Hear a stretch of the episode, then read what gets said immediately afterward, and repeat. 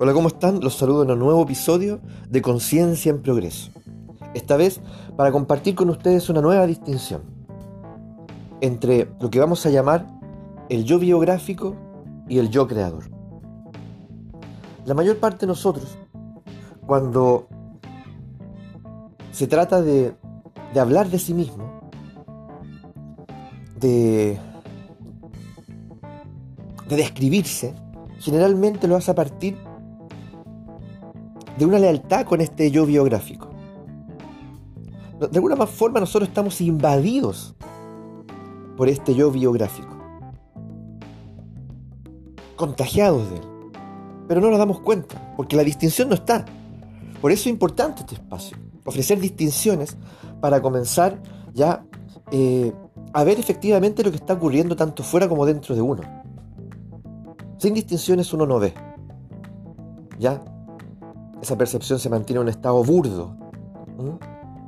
Pero a la medida en que uno le ofrece distinción a la percepción, ella nos regala ya visiones, nos regala experiencias muy diferentes que estaban allí, siempre estuvieron allí, pero como ocultas, encubiertas. Entonces, ¿qué ocurre? Que este, este yo biográfico es generalmente lo que nosotros eh, confundimos con nuestra identidad. Y está compuesto de lo vivido en nuestra niñez. Y no solamente lo vivido en términos de lo que me tocó efectivamente experimentar, sino también vamos a incluir en la vivencia aquello que yo crecí escuchando.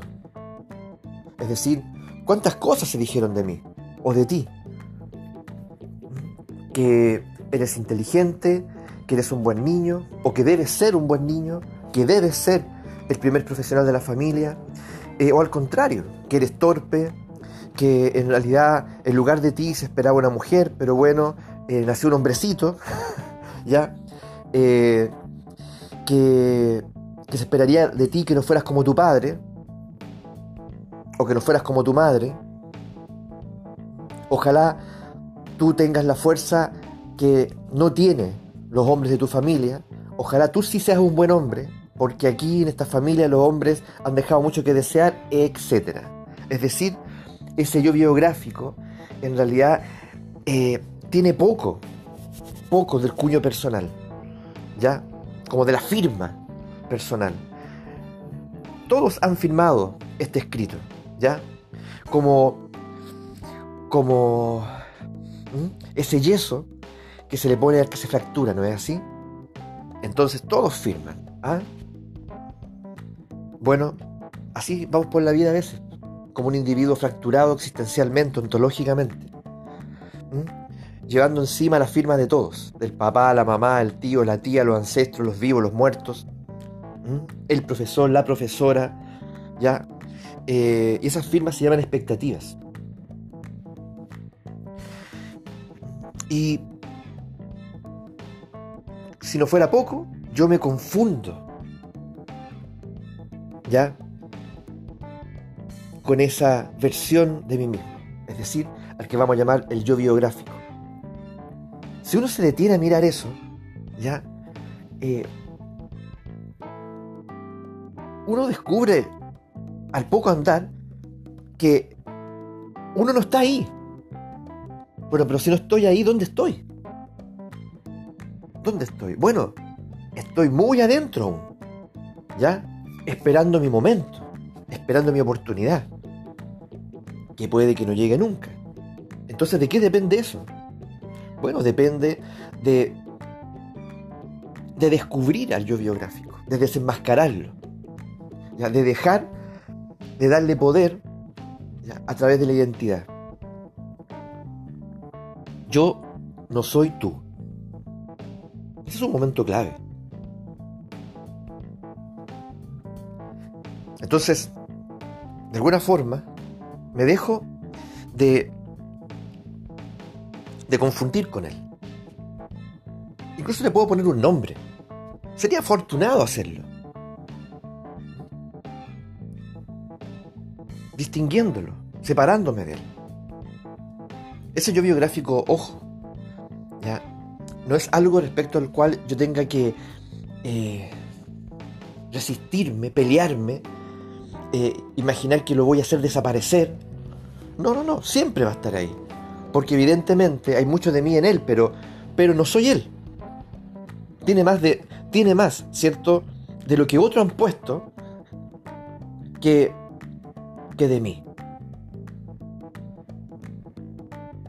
Entonces, llegó el momento, llegó el momento, no les quepa la menor duda, de tomar las riendas de, este, de esta experiencia, que soy yo, que eres tú.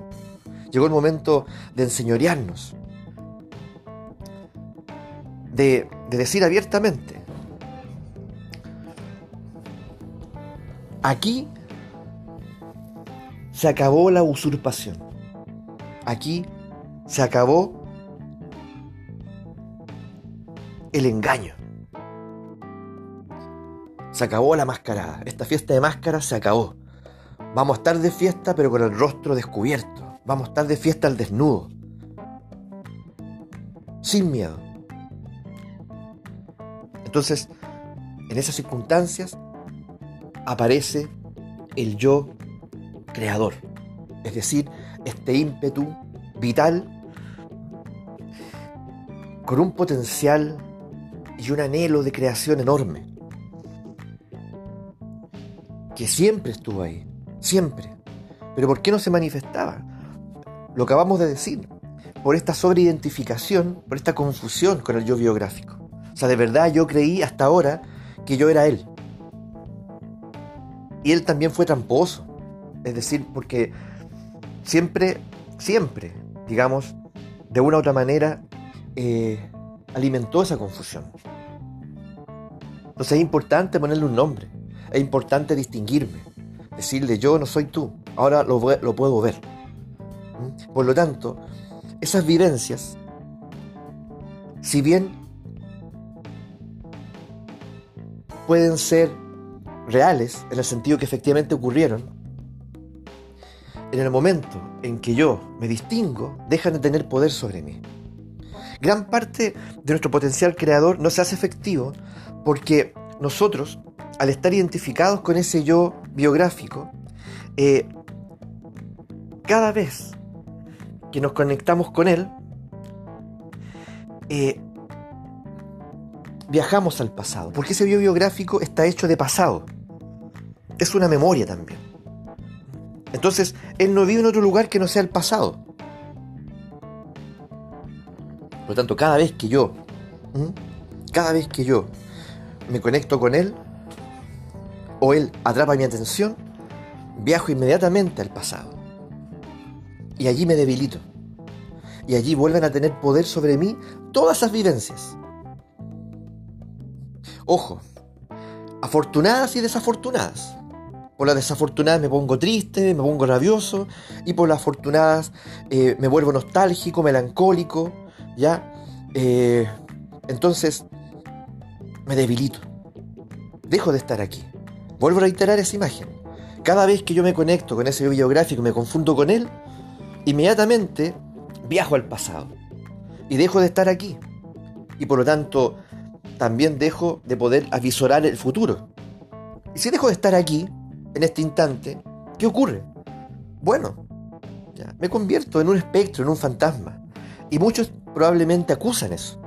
Es decir, cuando se dan cuenta de que algo extraño ocurre que no estoy del todo presente. Algo me, me, me secuestró, por decirlo, me raptó. Y puede ser momentáneo, por lo general es así, pero en algunas personas es recurrente y es permanente.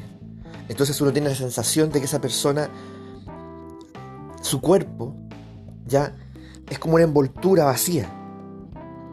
Incluso sus ojos reflejan eso. Hay una ausencia ahí. Su cuerpo también carece de vitalidad.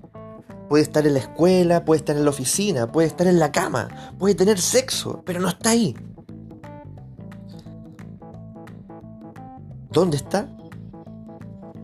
Está atrapado nuevamente en el mundo de yo biográfico. Entonces, cuando yo distingo entre él y yo, Ese es un acto de poder. Y puedo decidir, decirle, no, no, no voy a viajar al pasado.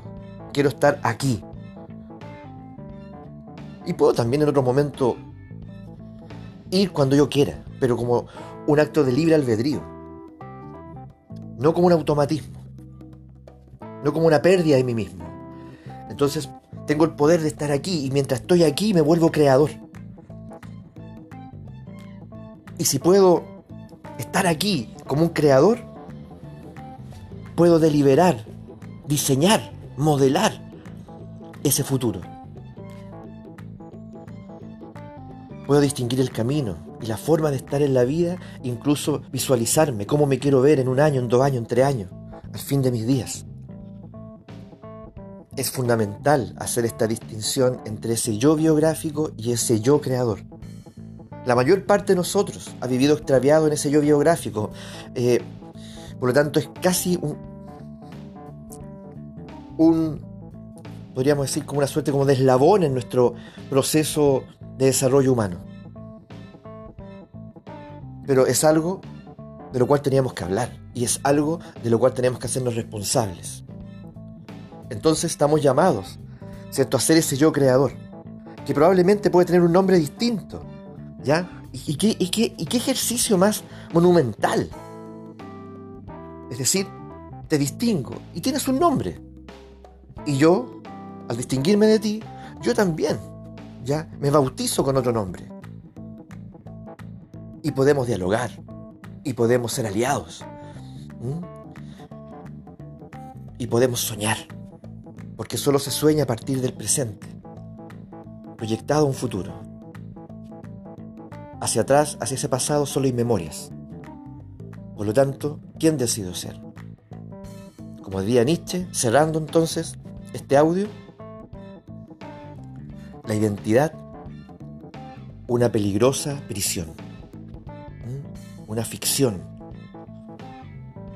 de la cual tenemos que hacernos cargo.